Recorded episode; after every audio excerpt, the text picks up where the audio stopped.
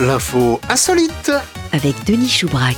Bonjour, aujourd'hui une très chère île, des déchets explosifs et qui chante.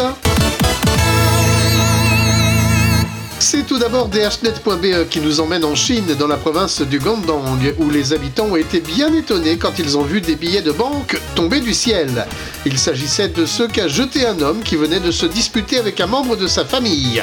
Pas de chance pour les amateurs d'une fortune rapide, la police est vite intervenue et l'argent jeté, non pas par la fenêtre mais par-dessus le balcon, a été récupéré par la famille. Retour en France avec leparisien.fr et la déchetterie de Rueil-Malmaison contrainte de fermer durant 3 heures samedi à la mi-journée alors que de nombreux usagers, dont une quinzaine de voitures, étaient sur le site.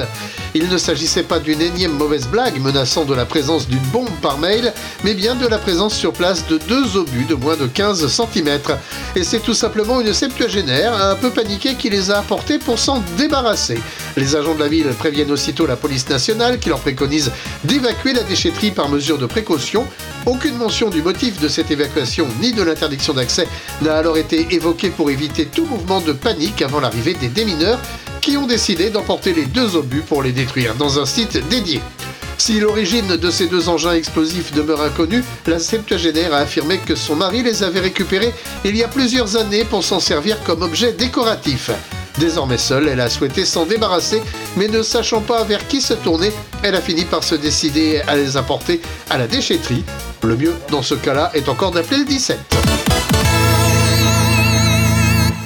Termine par un mystère avec l'Alsace.fr. Voilà en effet deux ans que des milliers d'internautes mènent l'enquête sans succès pour identifier un extrait musical de 17 secondes d'une chanson dans le style des années 80 intitulée Mid Haiti Bad Quality Everyone Knows That.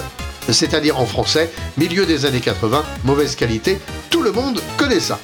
Eh ben, a priori, pas tant que ça, car depuis octobre 2021, date à laquelle un Espagnol a sollicité l'aide des membres du forum dédié à la recherche des noms de chansons What's That Song, la chanson n'est toujours pas identifiée, bien que le post soit le plus commenté de toute l'histoire du site et qu'un fil de discussion qui lui est consacré sur Reddit regroupe plus de 8000 personnes.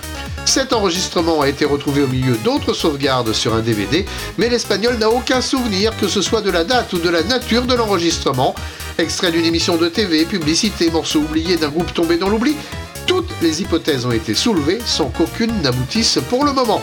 Et ce n'est peut-être pas près d'arriver, car une Allemande recherche l'origine d'une chanson enregistrée par son frère sur une cassette audio, probablement entre 1982 et 1984, toujours sans succès, alors que sa recherche, elle l'a débuté en 2007.